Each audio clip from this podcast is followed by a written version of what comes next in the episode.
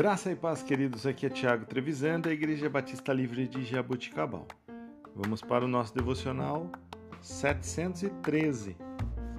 Texto de hoje, Salmo 119, versículo 105. A tua palavra é lâmpada que ilumina os meus passos e luz que clareia o meu caminho. Queridos, todo mundo tem uma visão de mundo diferente. A nossa visão do mundo é influenciada por muitas coisas. Pela cultura, pela educação ou pela falta dela. É influenciada pelos livros que lemos ou deixamos de ler. É influenciada pela mídia a que nos expomos.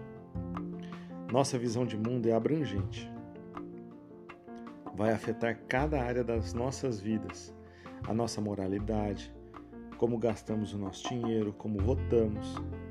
Afeta tudo a nosso respeito. O que queremos é ter uma visão de mundo cristã e, mais especificamente, uma visão de mundo bíblica. Isso seria o ideal.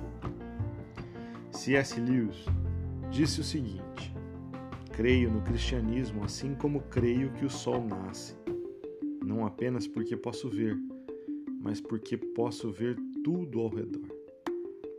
É assim que devemos ver a vida, através das lentes das Escrituras, através dos olhos de um seguidor de Jesus Cristo. A única maneira de ter uma visão que no mundo bíblico é estudado e memorizado passando um tempo se dedicando a esse estudo. Além disso, devemos colocar tudo sob a ótica bíblica, nos perguntando: o que a palavra de Deus nos diz a respeito disso? Algumas pessoas têm uma visão de mundo emocional. Baseiam sua visão sobre o que sentem. Então dirão: Bom, eu vou seguir o meu coração, porque o meu coração quer isso ou quer aquilo. Aqui está o que a Bíblia diz sobre o coração. O coração é mais enganoso que qualquer outra coisa e sua doença é incurável. Quem é capaz de compreendê-lo? Jeremias 17:9. Não siga o seu coração porque ele pode te enganar. O mesmo ocorre com as emoções, e certamente não siga a cultura, porque ela irá enganá-lo. Vá com a Bíblia, ela nunca o levará à direção errada. Aprenda a pensar biblicamente.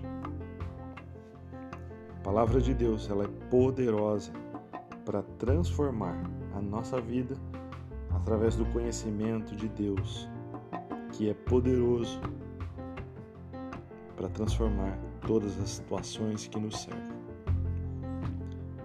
Que Deus te abençoe, que você tenha uma semana abençoada, produtiva, em nome de Jesus.